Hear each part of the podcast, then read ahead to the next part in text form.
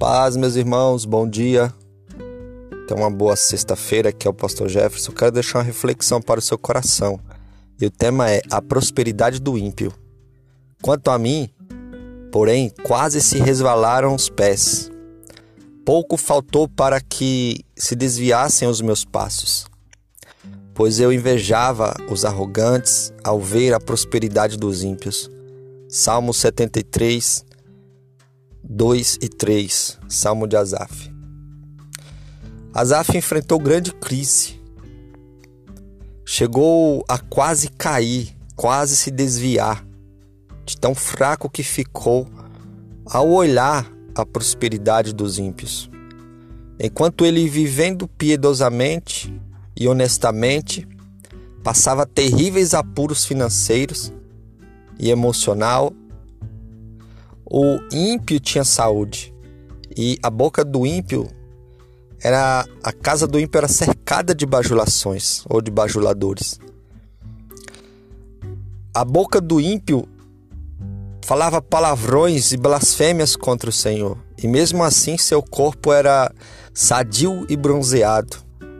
O ímpio arrotava uma arrogância, uma soberba condenável, e ainda assim tudo parecia e muito bem com ele e com a casa dele. Asaf, porém, sendo homem temente a Deus, era castigado todos os dias, a, todos os dias aos olhos desatentos, a vida do ímpio era melhor do que a vida do justo. Sob uma análise superficial, não estava valendo a pena ser fiel a Deus. Não estava valendo a pena ir para a igreja. Não estava valendo a pena fazer a vontade de, de Deus. Essa crise torturou a mente de Asaf até o dia em que ele entrou na casa de Deus.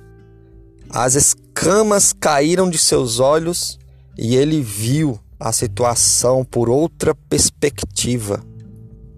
O ímpio só tinha dinheiro e mais nada.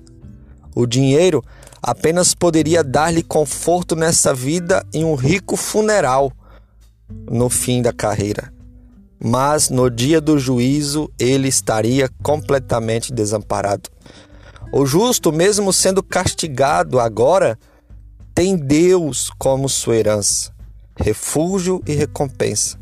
O dinheiro não pode oferecer alegria verdadeira nem segurança permanente, mas Deus é a fonte da verdadeira alegria e o refúgio eterno.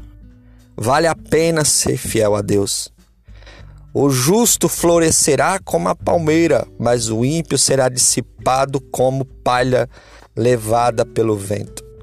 Vale a pena ser fiel ao Senhor. Vale a pena, mesmo debaixo de perseguições, de lutas, de agruras, de vendavais, tempestades turbulentas, vale a pena ser fiel ao Senhor. O apóstolo Paulo disse em Romanos capítulo 8 versículo 18 que as tribulações desta vida, as lutas desta vida, não há de se comparar com a glória que em nós há de ser revelada. Seja fiel ao Senhor, confie nele e o mais ele fará em sua vida. Deus te abençoe em nome de Jesus Cristo.